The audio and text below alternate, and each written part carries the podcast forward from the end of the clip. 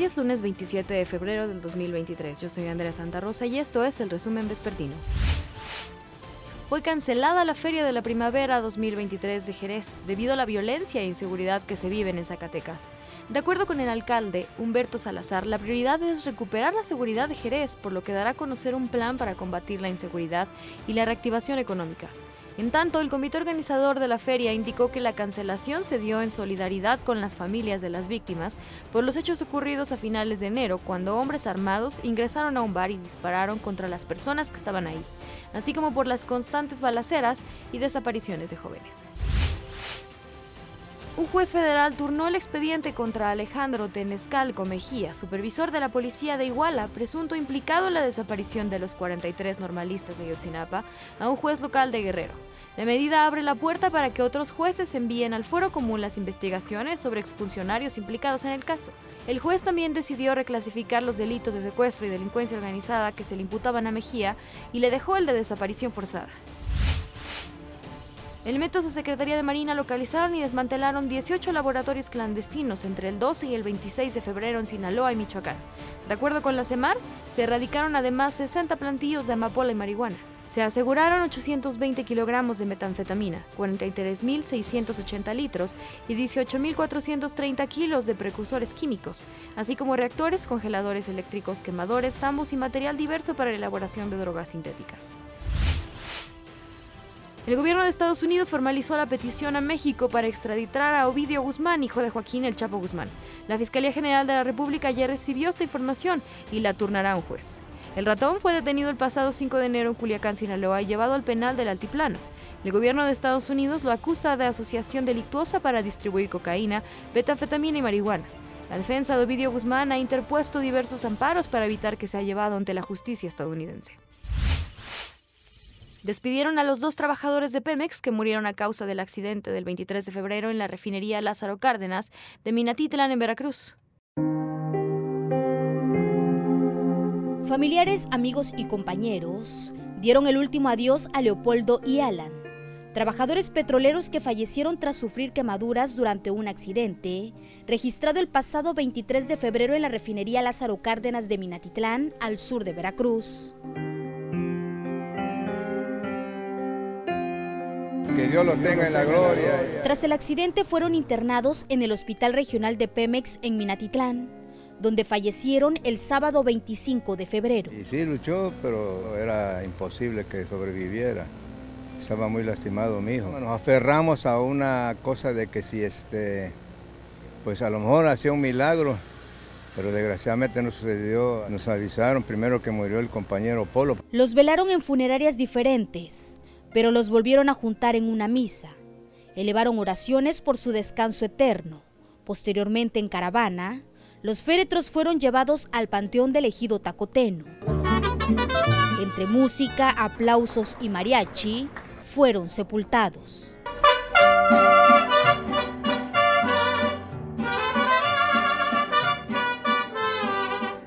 Leopoldo y Alan pertenecían al taller de cambiadores de calor. A través de un comunicado, Pemex informó que del accidente registrado en la planta combinada Maya, los otros tres trabajadores que resultaron lesionados siguen hospitalizados. Con imágenes de Miguel Ángel Pablo, Heidi Castellanos González, Fuerza Informativa Azteca. Después de nueve días sin actividades, levantó la huelga en el Instituto de Educación Media Superior de la Ciudad de México. El sindicato aceptó la propuesta de las autoridades del instituto y del gobierno de la Ciudad de México. Se otorgarán 18 plazas de docente tutor investigador, el 100% de salarios caídos y los acuerdos previamente alcanzados.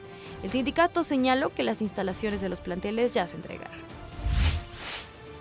Este lunes, un grupo de taxistas del Aeropuerto Internacional de la Ciudad de México mantuvo cerrado alrededor de una hora el acceso a la Terminal 1 colocaron camionetas y vehículos para impedir el paso, en demanda de espacios de estacionamiento. Los pasajeros tuvieron que caminar para tomar sus vuelos. Policías capitalinos ayudaron a varios de ellos a llegar a la terminal aérea. Conductores del transporte público del paradero de Zaragoza denuncian que todavía hay mucha inseguridad en las rutas. Sí, buenas, buenos días aquí, llegando a Zaragoza, para avisarles que todo el bordo no hay nada, no hay nada de rateros hasta el momento. Ahí cualquier cosa estamos al pendiente. Jesús lleva 16 años conduciendo un camión. Su base está en el paradero de Zaragoza, al oriente de la Ciudad de México. Asegura que su oficio es muy riesgoso y específicamente su ruta es peligrosa porque llega hasta el Estado de México. Lo que es en Santa Marta, el metro Acatitla, en este, el metro Peñón, como hay mucho, hay mucho gente ahí, dices tú, por quererte ganar el pasaje, por querer subir un peso para, para el camión o para tu bolsillo, se te sube ya cuando menos sientes ya es, son los asaltantes.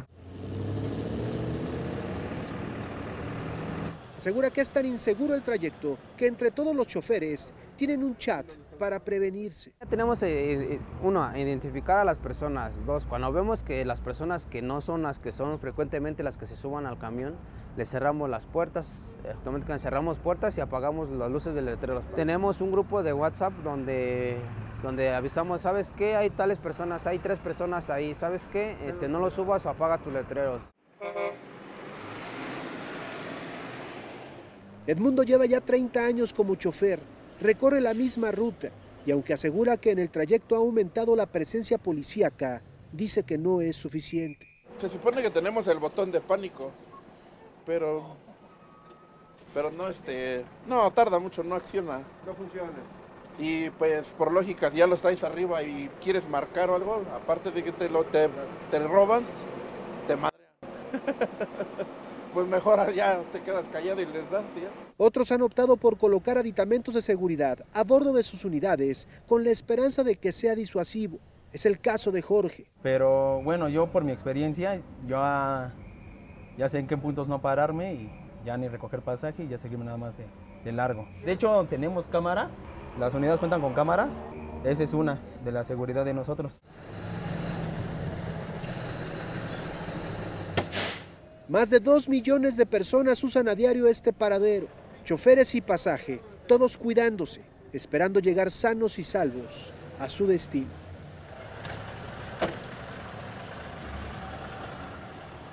Roberto Domínguez, Fuerza Informativa Azteca. En otros temas, el 63% de la generación millennial prefiere vivir con sus papás.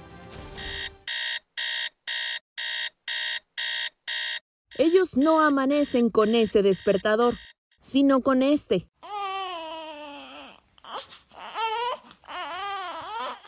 Padres de familia millennials, la generación de entre 24 y 38 años de edad, jóvenes que representan el 46% de la población ocupada en México y que en promedio ganan 7.952 pesos mensuales.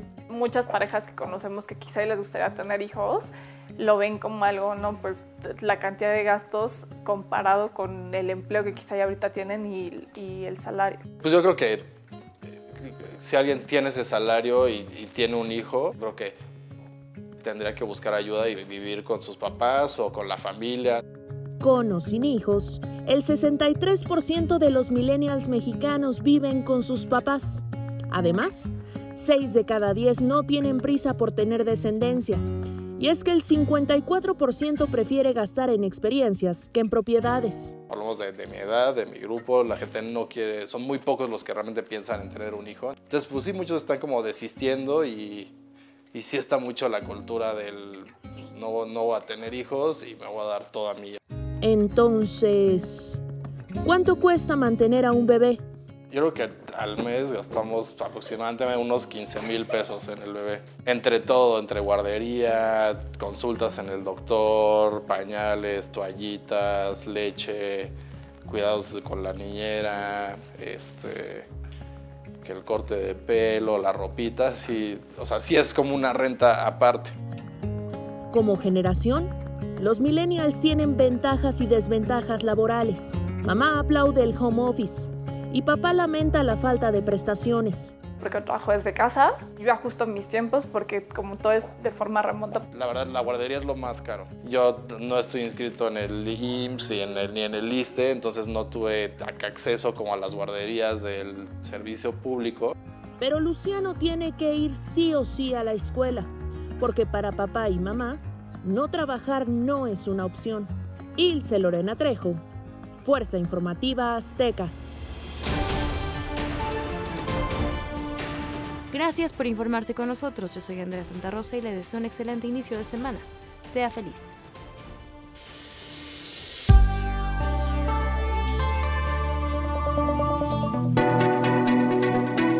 Este podcast es presentado por VAS, la super app que te ofrece muchas y nuevas formas de pagar todo lo que quieras con tu celular. Olvídate de las filas y dedícate a lo que más te gusta. Ver en vivo, películas, escuchar música, podcast y estar siempre enterado de las noticias más importantes. Todo en un mismo lugar. VAS, la super app con todo.